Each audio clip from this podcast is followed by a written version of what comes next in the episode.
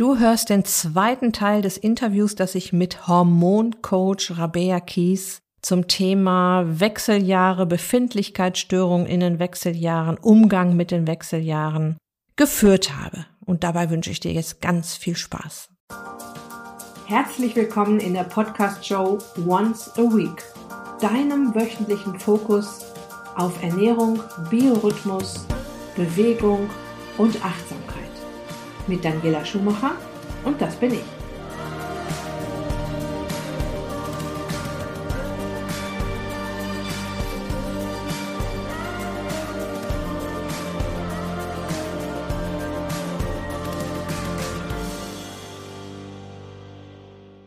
Kannst du mal so ein bisschen zusammenfassen, was diese Hormone, die, über die wir jetzt die ganze Zeit gesprochen haben, noch können, außer eben dafür zu sorgen, dass die Plazenta bereit ist, dass die Eierstöcke bereit sind und so weiter? Deswegen habe ich vorhin auch gesagt, es ist, es sollte unser Ziel sein, so lange wie möglich unsere natürlichen mhm. Menstruationszyklen zu erhalten, weil der Zyklus, ja, es hat natürlich seine Daseinsberechtigung, dass wir Nachkommen erzeugen, aber diese Superpower-Hormone haben natürlich einen Einfluss auf sämtliche Funktionen im ganzen Körper. Also das ist der Stoffwechsel, der reguliert wird über, über Östrogen und Progesteron und Testosteron. Also wie gut wir zum Beispiel Fett verbrennen oder auch ähm, ja Insulin verwerten ähm, und vor allem auch die Schilddrüse. Ja, das ist ja auch unser Stoffwechselorgan, äh, Organ, unsere Stoffwechseldrüse, unser Gaspedal oder unsere Bremse für den Stoffwechsel braucht zum Beispiel ähm, Progesteron, damit sie gut funktioniert. Und ähm, also rein, wie gesagt, von, vom Thema Fettverbrennung ist es schon auch wichtig. Das ist ja bei dir auch ein ganz großes Thema im Podcast. Ähm, dann natürlich unsere komplette Stimmungslage. Vieles haben wir schon angesprochen, so in Nebensätzen. Aber gerade auch die Neurotransmitter, ähm, wie gut wir schlafen, ähm, Östrogen und Serotonin stehen in einem sehr, sehr engen Verhältnis. Also Serotonin ist ja ja, zum einen natürlich für unsere Verdauung wichtig, aber ist auch ein Glückshormon und äh, braucht gute Östro Östrogenspiegel. Ne? Was haben wir noch? Ähm, Haut und Haare haben wir besprochen, sind, werden vor allem von Östrogen beeinflusst.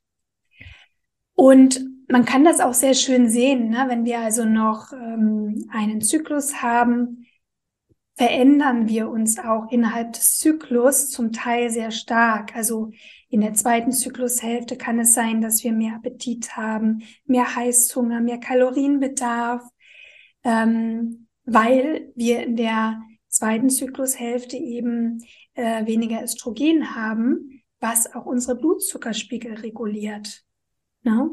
Genauso kann es dazu führen, äh, dass wir, wenn wir unsere Menstruation haben, mehr zu Pickeln zum Beispiel neigen, weil die Haut eben sehr viel trockener ist und nicht so gut ähm, versorgt und durchblutet ist. Ähm, wenn Testosteron am höchsten ist um den Eisprung herum, kann es auch zu unreiner Haut kommen. Ähm, andererseits ist das auch wieder eine Phase, wo wir gut zupacken können, wo wir outgoing sind, wo wir netzwerken, wo wir selbstbewusst sind. Und anhand ja der Veränderung im Menstruationszyklus können wir eigentlich schon sehr gut erkennen, was unsere Hormone eigentlich für uns tun. Es ist wirklich sehr, sehr viel, also sowohl auf körperlicher als auch auf mentaler, emotionaler Ebene. Ah, ich finde das schon Wahnsinn, was diese, wie du sagst, Powerhormone drauf haben. Also sind ja auch im Knochenstoffwechsel zum Beispiel beteiligt. Ne? Muskulaturaufbau, so, genau. Der, ja. ich, also das ist ja der Knaller, ne? wo die überall ihre Hände im Spiel haben. ja. Und, äh, oder auch Herz-Kreislauf-System. Und also sagen ja auch Studien, dass das Herzinfarktrisiko mit der Menopause sich den Männern angleicht. Vor der Menopause sind die Männer da ganz vorne, ja, mit all ihren Risikofaktoren und dann gleichen sich die Frauen da an. Ja, und deswegen, solange wir, solange unsere Östrogenspiegel hoch sind, werden bestimmte Faktoren, die darunter liegen, nicht so offensichtlich. Mhm. Aber wir, wir können uns ja mal diese Altersgruppe anschauen. Metabolisches Syndrom, Insulinresistenz, Autoimmunerkrankungen, chronisch stille Entzündung. Das ist das, was darunter liegt und was bis dahin unsere Hormone abgepuffert haben. Deswegen kommt es erst jetzt zum Vorschein, aber die darunterliegenden Ursachen haben sich in den letzten Jahren entwickelt. Und deswegen ähm, ist es meiner Meinung nach kurzsichtig, jetzt nur sich auf die Östrogene oder Progesteron zu stürzen und zu glauben, ich muss das jetzt ersetzen, weil ich habe ja einen Mangel, äh, um direkt auf deine Frage, die du ja eh noch stellen wolltest, zurückzukommen. es ist also einfach in meinen Augen überhaupt nicht zielführend, jetzt diesen Hormonmangel, es ist ja nicht mal ein Mangel, weil es ist ein natürlich erniedrigter Hormonspiegel für dieses Alter, mit dem der Körper normalerweise hervorragend klarkommt. Das heißt, in dem Moment, wo wir Progesteron reingeben oder Östrogen, wie auch immer, was da, womit gearbeitet wird, ähm, kümmern wir uns ja nicht um die darunterliegenden Ursachen, warum diese Hormone im Mangel sind, beziehungsweise warum der Körper mit dem natürlichen Hormonabfall nicht mehr so gut umgehen kann. Das heißt, es wird aus einem Lifestyle-Thema ein medizinisches Thema gemacht, was in meinen Augen nicht sehr zielführend ist. Es kann, und ich, bei mir landen ja die ganzen Frauen, auch die bei bekannten Hormonexperten bioidentische Hormone verpasst bekommen haben und es geht ihnen einfach nicht besser. Und das ist eben genau das Thema. Wir müssen uns um die Grundursachen kümmern und ähm, wenn wir das tun, dann werden andere Beschwerden auf anderen Ebenen auch gar nicht mehr so ausgeprägt sein. Und ich sehe es ja bei mir im Kurs. Ich habe auch gerade ein Ernährungsprogramm äh, für die Hormone. Ähm, einfach nur durch die Ernährungsumstellung verschwinden bei den Frauen ganz viele Symptome. Hitzewallungen, Regelschmerzen, Schlafstörungen, die Frauen können sich ja im Vorfeld selber gar nicht vorstellen. Und ich bin selber ja auch ganz oft überrascht, dass allein über die Ernährung schon so viele Themen einfach sich in Luft auflösen. Ja, warum denn? Weil wir über die Ernährung chronisch stille Entzündung in den Griff bekommen, die Insulinsensitivität wieder besser wird, der Darm und die Leber wieder besser wird, die an der Östrogenregulation beteiligt sind. Ähm, und wir einfach Nährstoffe zu uns führen, die die Hormone brauchen, um gebaut zu werden. Und allein dadurch haben wir schon so viele Häkchen in unserer Checkliste für glückliche Hormone gemacht, ähm, dass natürlich auch ja, wir da schon so viel erreichen können. Nur wir sind es halt nicht gewohnt, Selbstverantwortung zu übernehmen und mit Beschwerden zum Arzt zu gehen, der uns dann ein Medikament gibt. Nur bei den Hormonen, muss ich ganz ehrlich sagen, ist das einfach nicht so sinnvoll. Ich muss dazu sagen, es gibt Frauen, die auch profitieren von einer Hormonersatztherapie. Ich spreche allerdings immer nur von bioidentischer Hormonersatztherapie, weil eine mit synthetischen Hormonen macht in meinen Augen gar keinen Sinn. Es ist eine reine Symptombehandlung, die langfristig dem Hormonsystem eher schadet.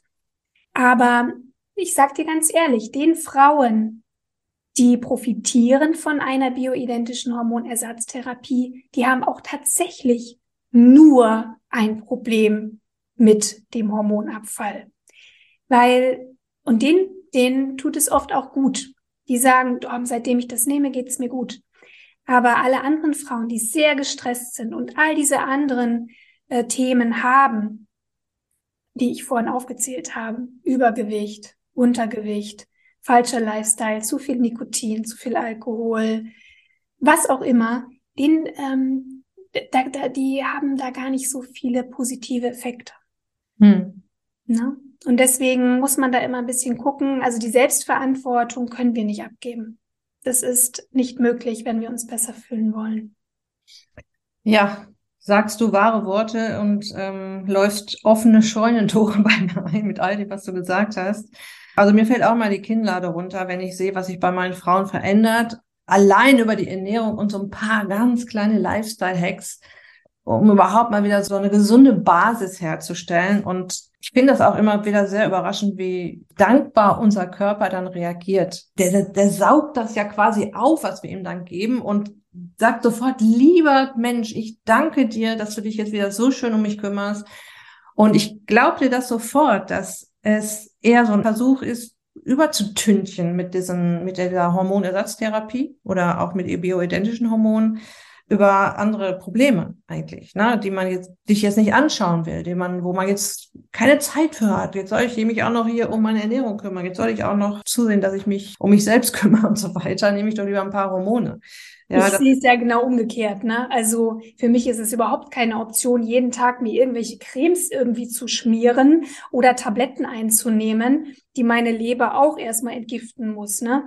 Und deswegen, also für mich ist es der viel einfachere Weg und auch der Weg, der so viel mehr Lebensqualität gibt, ähm, ja, zumindest bei der Ernährung zu starten. Es ist nicht die einzige Säule, aber es ist halt eine Säule, die vielen erstmal leicht fällt und ähm, die wir auch sehr gut beeinflussen können, weil wir müssen ja nur mal mehrfach am Tag essen und dann einfach direkt das Richtige zu essen, ist ja eigentlich nicht so schwer. Das können wir ganz gut beeinflussen. Andere Themen im Leben sind manchmal ein bisschen schwieriger zu bewältigen, aber die Ernährung ist definitiv ähm, eine sehr, sehr wichtige und effektive Säule. Hm. Bezüglich der äh, Hormonersatztherapie nochmal, man hört einfach, oder die Frau, die da draußen, die meine, unsere Zuhörerinnen, die hören halt so viele unterschiedliche Informationen, teils auch von Expertinnen und Ärztinnen und studierten Menschen und die dann sagen, macht das, ja, lasst euch da helfen, schmiert euch die Progesteroncreme auf die Haut oder nehmt irgendwelche Tabletten das ist halt das Fatale, ne? Man hört hier was, da was, dort was und weiß ja nicht so richtig, was man machen soll. Aber wenn Sie haben ja auch keine andere Therapiemöglichkeit. Also wenn ich zur Gynäkologin gehe, ich kenne keine Gynäkologin, die auch Ernährungsberatung und Lebensstilberatung oder Stressmanagement anbietet, die sich eine Stunde Zeit nimmt für ihre Kunden. Also das ist ja nicht das Prinzip der Schulmedizin. Das Prinzip der Schulmedizin ist, ich habe ein Symptom, welches Medikament hilft dagegen? So, und dass da natürlich Empfehlungen fehlen und gar keine Empfehlungen kommen, das ist ja ganz klar, weil unsere Mediziner wurden ja überhaupt nicht so ausgebildet.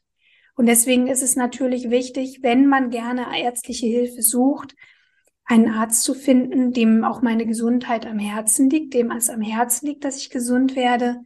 Und es gibt solche Ärzte, es sind ganzheitlich arbeitende Ärzte, Ärzte der Komplementärmedizin, der Naturheilkunde, der funktionellen Medizin, die auch mal ganzheitlich auf dieses Bild schauen und sich sowohl die Hormone anschauen können als auch andere Faktoren und ähm, vielleicht da auch einfach viel besser weiterhelfen können.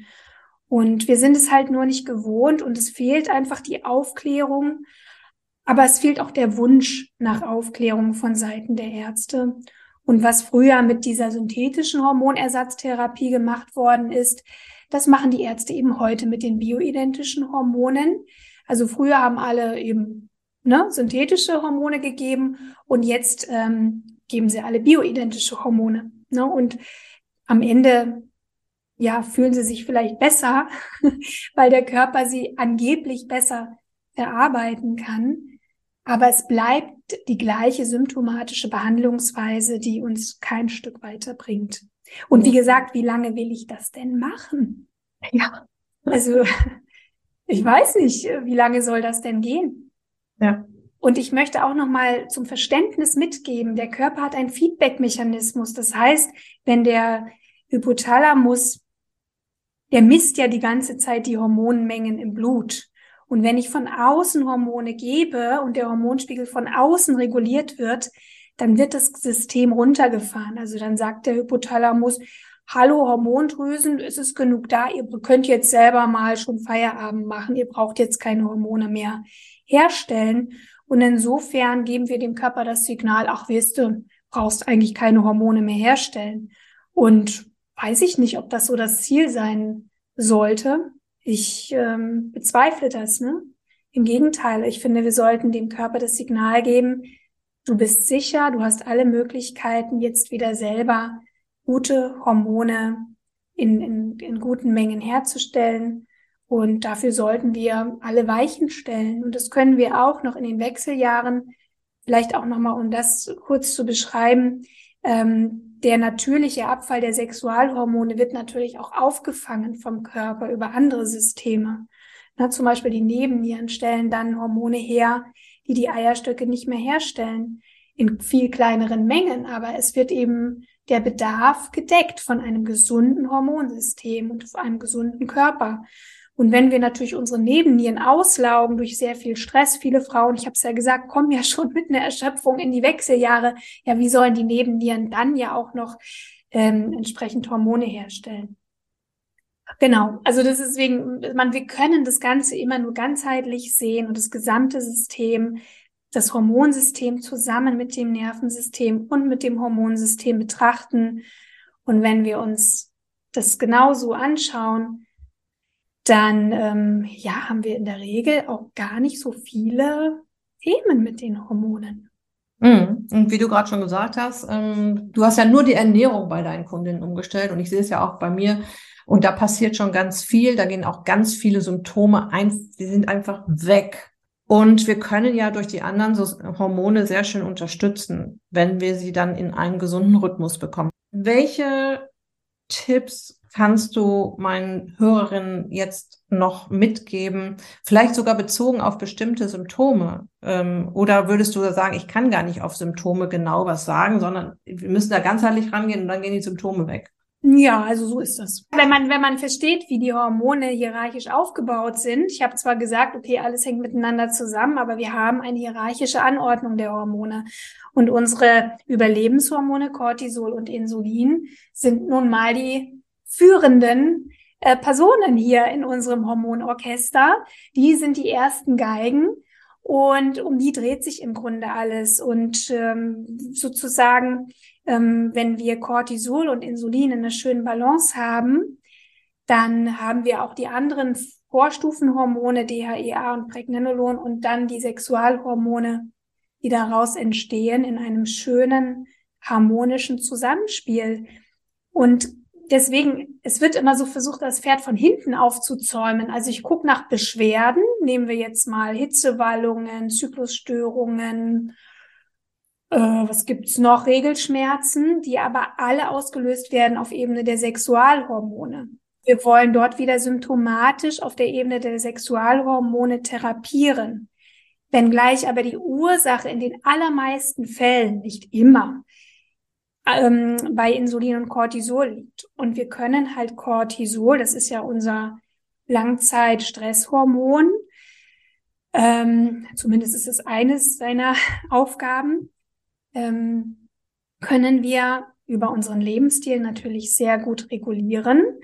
Das heißt, ja, Leben im Biorhythmus, du hast es schon angesprochen, ähm, guter Schlaf, Stressregulation, Entspannung, also eine schöne Abwechslung aus Aktivität und Entspannung, ähm, glückliche Beziehungen, ein gutes Sozialleben, Achtsamkeit.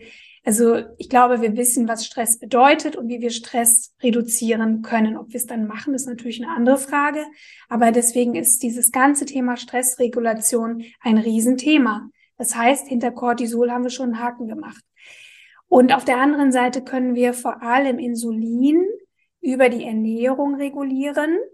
Ne? Also ja, und wir halten einfach den Blutzucker stabil, sorgen für gute Mikronährstoffe, sorgen für eine gute Leber- und Darmfunktion. Und da können wir ganz viel über die Ernährung machen und gleichzeitig beeinflussen Cortisol und Insulin sich immer gegenseitig, denn wenn ich viel Stress habe, fährt auf meinen Insulinspiegel Achterbahn oder mein Blutzuckerspiegel und wenn ich einen dysregulierten Blutzucker- und Insulinspiegel habe, dann habe ich auch dysregulierte Cortisolspiegel. Also beides ist Stress. Und deswegen können wir allein über diese Säulen, und deswegen sind diese Säulen immer die Basis in meinen Programmen, also Ernährung, Stressregulation, Biorhythmus, Schlaf, können wir schon so viel regulieren. Und deswegen, dann kommen dann diese ganzen Beschwerden auf Ebene der Sexualhormone normalerweise schon in ein ja, in eine gute Regulation. Und wir können natürlich dann auch noch gezielt auch die Sexualhormone ein bisschen unterstützen. Ähm, da spielen zum Beispiel die Schadstoffe eine wichtige Rolle. Also das, das ganze Thema hormonwirksame Umweltschadstoffe, ne, das hat zum Beispiel auch direkten Einfluss auf die Sexualhormone oder ähm, Einnahme von hormonellen Verhütungsmitteln, direkter Einfluss auf die Sexualhormone. Um jetzt einfach mal so noch zwei weitere Bereiche zu nennen. Und Genau, und das sind eigentlich so die wichtigsten Säulen. Das heißt Leber- und Darmgesundheit, Nährstoff- und Energieversorgung über die Ernährung, antientzündliche Ernährung, Stressredu Stressreduktion, Bewegung im richtigen Maß, nicht zu viel, nicht zu wenig, schlafen, wenn es dunkel ist, aktiv sein, wenn es hell ist, Selbstfürsorge, eine positive Lebenseinstellung. Ähm, ja, und du sagtest es, ähm, es ist im Grunde gar kein Hexenwerk, weil es sind diese ganz einfachen Dinge, die unsere Hormone glücklich machen. Aber wir leben eben in einer Zeit, die ja eben sich nicht mehr ausrichtet an den Bedürfnissen unseres weiblichen Hormonsystems. Und ich möchte durchaus nochmal ansprechen, dass es Unterschiede gibt zwischen Männern und Frauen. Wir Frauen sind einfach sensibler für Stress, für all diese Faktoren, die von außen auf uns ähm, einströmen in dieser männlich dominierten Leistungsgesellschaft. Wir können da nicht automatisch mit den Männern mithalten. Wir haben andere körperliche Bedürfnisse, auch wenn wir uns das ungern selbst eingestehen. Aber das, was wir in unserem Kopf haben, diese Emanzipation, die Selbstständigkeit, Karriere, unser eigenes Geld verdienen. Das sind männliche Prinzipien und das können wir auch alles. Nur wir haben eben noch eine andere Ebene und das ist unser Körper und das ist unser Reproduktionssystem, was sehr sensibel auf Stress reagiert und wo wir eben zum Teil dann auch die Ernährung ein bisschen anders gestalten müssen als zum Beispiel die Männer. Nur mal so als Beispiel. Die Männer profitieren extrem von Fastenphasen und Kohlenhydratrestriktionen. Wir Frauen können das nicht im gleichen Maße so umsetzen wie die Männer. Ja, vor allem, wenn man noch im menstruierenden Alter ist, ähm, wo eben Reproduktion ein wichtiges Thema ist, dann brauchen wir eine gute Energieversorgung, auch über die Ernährung, ein gutes Verhältnis zwischen Kohlenhydraten, Fetten, Eiweißen und ähm, da müssen wir jetzt nicht genau drauf eingehen. Ich will es nur sagen, dass wir auch so ein bisschen dieses weibliche Prinzip auch leben sollten als Frau, ne? weil auch ja diese Balance entscheidet, wie unsere Sexualhormone, unsere weiblichen Sexualhormone dann auch sich wohlfühlen. Ne? Mhm. Genau, also das ganze Thema, ja, mal auch die weiblichen Qualitäten zu fördern, Dinge machen, die auch das ganze Thema Weiblichkeit unterstützt, egal ob es Tanzen ist. Ähm, ähm, weiß ich nicht, was gibt's alles? Äh, Beckenbewegungen, ähm, sinnliche ähm, Bewegungen, die Verbindung auch mit dem Beckenboden, den Beckenboden zu entspannen und zu stärken. Manchmal auch so Chakrenarbeit, Energiearbeit, Yoga, Achtsamkeit. Das sind alles Themen, die auch ein bisschen verloren gehen in unserer Welt, die aber durchaus auch was mit unserem Körper machen, mit unserem weiblichen Körper. Und gerade auch Frauen, die da sehr verbissen sind, ne, sehr männlich leistungsorientiert, dürfen da auch mal hinschauen, weil ich schon auch feststelle, dass das auch ein riesen Gamechanger sein kann für viele Frauen, einfach mal wieder ein bisschen Weichheit zuzulassen. Mhm. Ein schönes Schlusswort, liebe Rabea. Ich ähm, fand einen Satz gerade von dir sehr treffend. Es ist kein Hexenwerk. Ja, es ist einfach und das ist auch immer so einfach gesagt für diejenigen, die da jetzt zuhören, dass es einfach ist. Es ist tatsächlich wirklich leicht, den Körper wieder in Balance zu bringen, die Hormone wieder in Balance zu bringen. Man muss es nur tun. Ja. Und nicht immer alles auf einmal, ne? Hm, also, genau. das ist so die Erwartungshaltung, die ganz viele haben und dann sofort schon wieder denken, nee, das ist mir alles zu viel, das bringt ja nichts und so. Ähm, immer dieses, entweder ich mache jetzt alles sofort oder ich lasse es. Und das ist natürlich ja, also dann kann man, kann man im Grunde gleich, es gleich bleiben lassen, weil das wird sowieso nicht funktionieren. Und es braucht auch gar nicht diese Perfektion. Es braucht vor allem die Balance und die Kontinuität, mit der ich die Balance in meinem Leben halte. Ja, ich trinke auch gern mal ein Gläschen Wein, ich esse auch gern mal ein Stück Käsekuchen, mache ich alles. Es geht ja immer um, um, na, um das, was ich an den meisten Tagen tue und nicht um das, um das, was ich hin und wieder mal tue. Manchmal kann es ganz gut tun, einfach mal ein paar Wochen auch eine gewisse Konsequenz an den Tag zu legen, damit der Körper und man selbst auch so ein bisschen dieses Signal auch bekommt, ähm, sich auch von, ja, vielleicht auch ungesunden Gewohnheiten mal wirklich zu verabschieden. Aber es braucht nicht dieses 100% perfekte. Das ist gar nicht nötig. Auf gar keinen Fall. Wir sind alle nur Menschen und Dogmatismus hat noch keinen geholfen. Und ja, klar esse ich auch Käsekuchen zwischendurch. Wein habe ich mir abgewöhnt. Seit 1.1.2020 trinke ich keinen Alkohol mehr.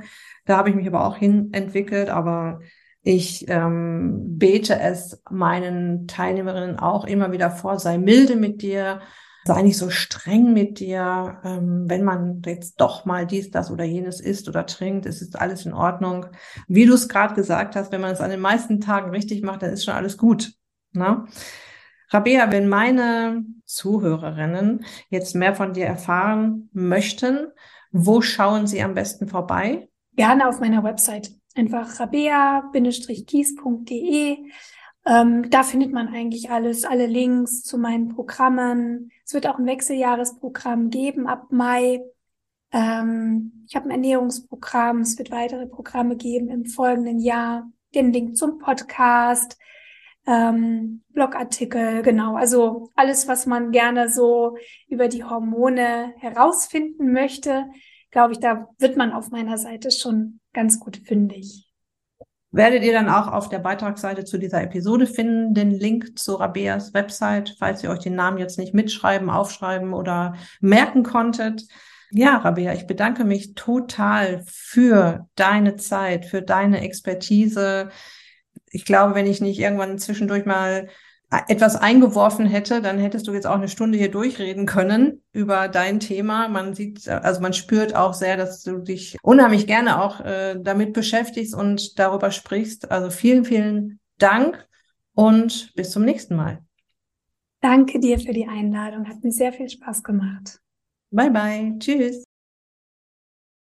Okay, ich hoffe, du konntest dir aus den beiden Episoden einige Impulse herausholen und vor allem den Impuls, dass wir uns vor allem vor und während der Wechseljahre sehr gut um unseren Körper kümmern dürfen. Das dürfen wir sowieso immer, ja, auch wenn überhaupt keine Wechseljahre weit und breit in Sicht sind. Es geht immer darum, unseren Körper bestmöglich zu unterstützen. Und ja, ich denke mal, dass du hier in den beiden letzten Episoden jede Menge Ideen dazu bekommen hast, wo du auch mal hinschauen darfst, ja, worauf du mal achten darfst. Und Rabea hat ja auch erwähnt, dass es äh, zwei Hormone gibt, die extrem viel Einfluss auf unsere Gesundheit haben. Das ist zum einen das Stresshormon Cortisol und das äh, Hormon Insulin, das in diesem Kontext für den Zuckerstoffwechsel zuständig ist. Und dazu habe ich auch noch einen Tipp für dich. Es macht immer sehr viel Sinn, sich mal einen Überblick darüber zu verschaffen. Wo stehe ich denn da eigentlich mit meinem Zuckerkonsum? Bin ich da noch äh, im grünen Bereich? Ist es schon eher der orange Bereich oder ist es schon der knallrote Bereich? Und dafür gibt's ja meine ultimative, auch mit viel Herzblut konzipierte Zuckerwürfelliste, 88 Lebensmittel, die dir täglich die Figur versauen. Und da geht es nicht nur um Süßigkeiten, da geht es um ganz normale Lebensmittel. In der Zuckerwürfelliste gibt es ein Rechentool. Du kannst dir das also direkt ausrechnen, wo du stehst. Es gibt ein sogenanntes Zuckerbarometer. Um sich so einen ersten Überblick zu verschaffen, ist das ein, ein richtig gutes Workbook, das du dir auch für sage und schreibe 0 Euro runterladen kannst, entweder über den Link in den Show Notes oder auf der Beitragsseite zu dieser Episode oder auf meiner Website daniela-schumacher.de. Das war's für heute. Ich wünsche dir noch eine ganz wunderbare Restwoche. Lass es dir gut gehen, pass auf dich auf, bleib gesund, ist dich glücklich, deine Daniela.